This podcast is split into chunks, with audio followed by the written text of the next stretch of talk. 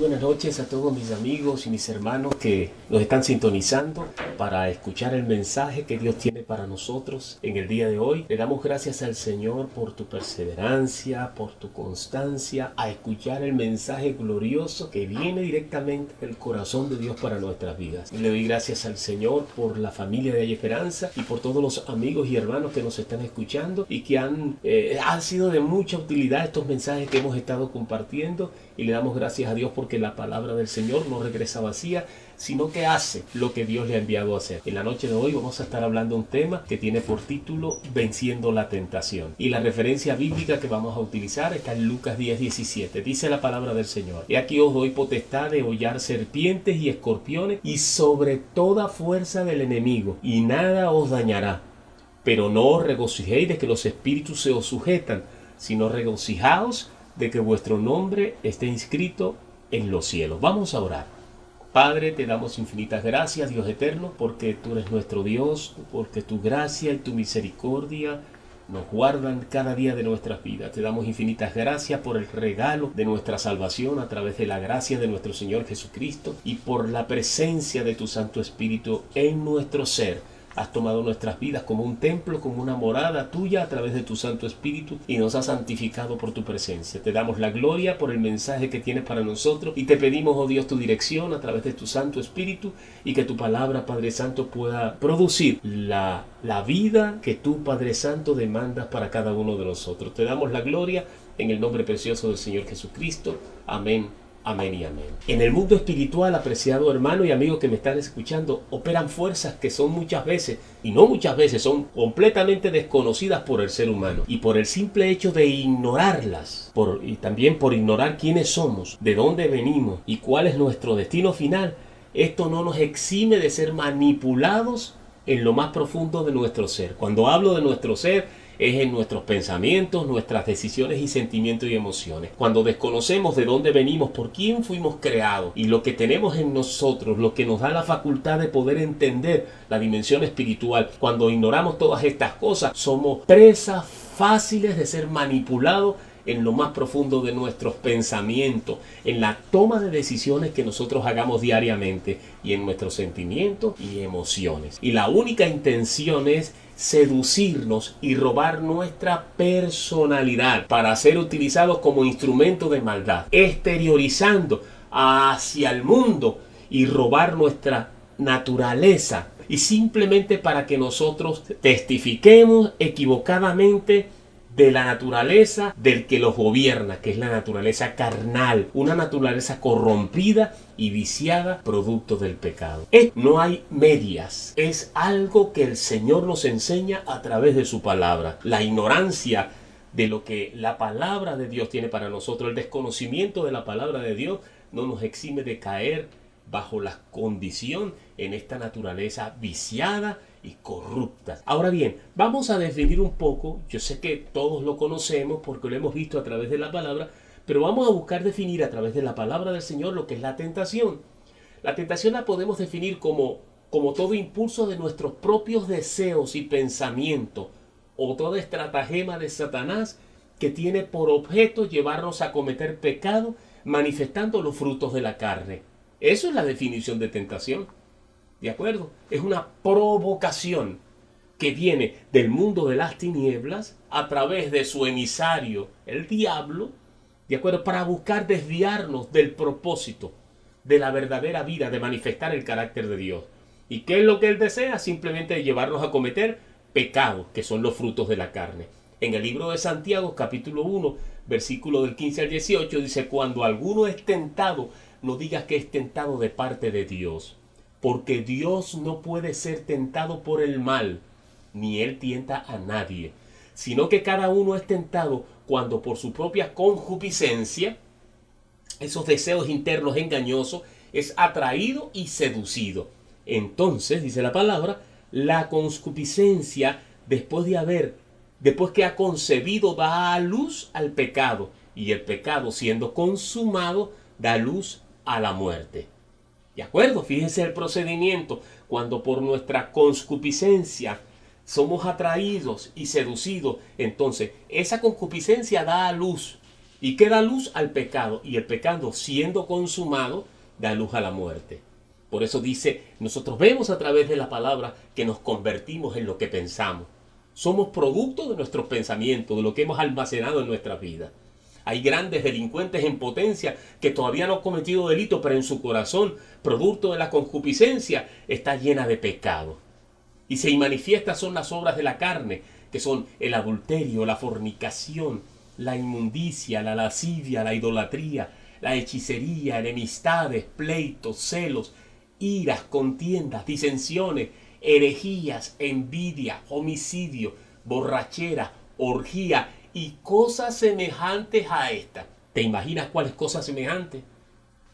¿Te imaginas cuántas aberraciones estamos viendo que está siendo aprobada en nuestra sociedad?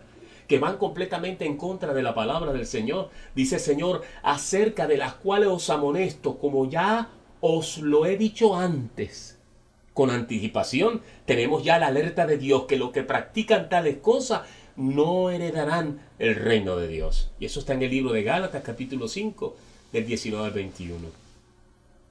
Si esta condición es la que predomina en tu vida en estos momentos, a lo mejor piensas que eres un campeón y que puedes salirte con la tuya.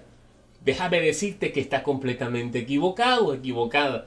Simplemente la naturaleza que heredaste de Dios ha sido completamente cauterizada, si es que en verdad eres de Dios.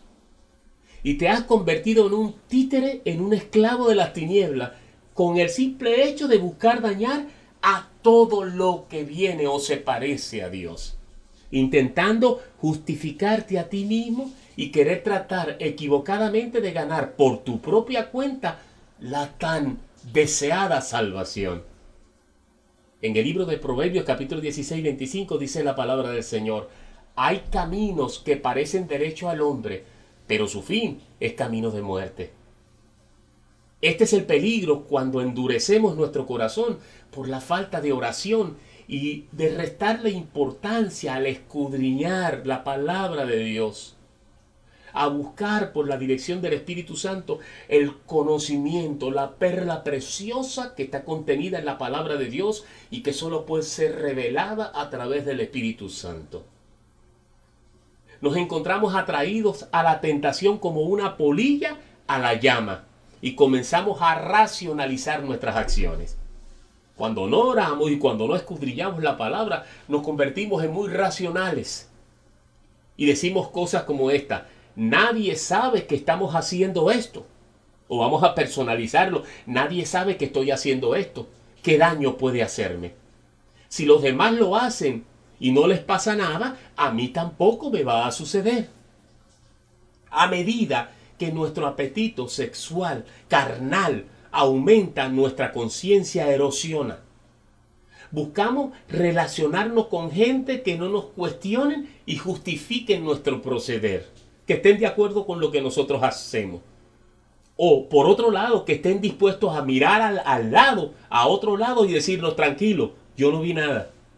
Si este es el tipo de vida que quieres seguir, como dice la palabra, el camino de muerte, entonces este mensaje no es para ti. A lo mejor en estos momentos tú dirás, pero yo no haría jamás nada de eso. Nunca jamás yo caería en estas cosas, porque yo amo y sirvo a Dios.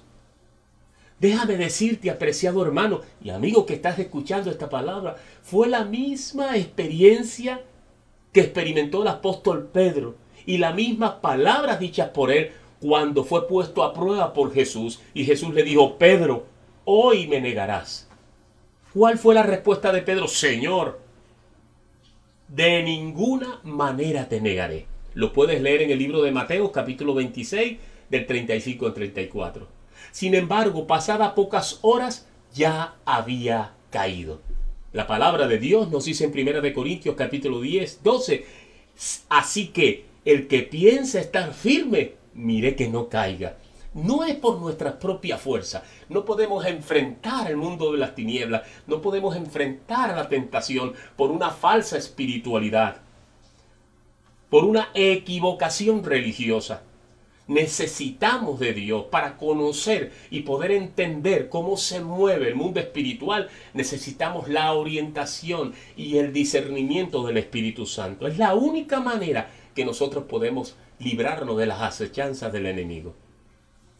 Pero si por el contrario, escuchando esta palabra y, y de repente estás viviendo experiencias que están definidas en esta naturaleza, y sientes en lo más profundo de tu corazón el querer salir de esta condición en la cual te sientes atado, entonces déjame decirte, apreciado amigo que me estás escuchando y hermano, hay esperanza para ti. A lo mejor te preguntarás en estos momentos, ¿qué debo hacer entonces para salir de esta situación? Quiero contarte la experiencia que vivió el rey Josafat, que se encontró con un enemigo demasiado grande para poder manejarlo solo. ¿Y qué hizo él? En Segunda de Crónicas, capítulo 20, versículo 12, dice la palabra que él oró. Oh Dios nuestro, ¿no lo juzgarás tú? Porque en nosotros no hay fuerza contra tan grande multitud que viene contra nosotros. No sabemos qué hacer y a ti volvemos nuestros ojos. Cuando te encuentres en medio de la dificultad, cuando te encuentres en medio de la tentación, no busques luchar con tu propia fuerza. Ven delante de la presencia del Dios, que Él tiene todo, todos los recursos a tu alcance, a tu disposición para poder asistirte y puedas vencer toda dificultad que puedas estar pasando en tu vida.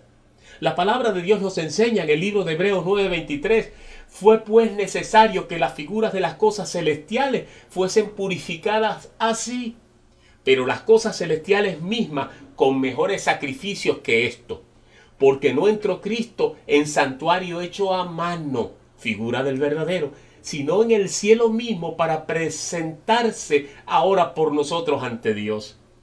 Cuando tú oras, lo que estás haciendo es activando el poder de Dios.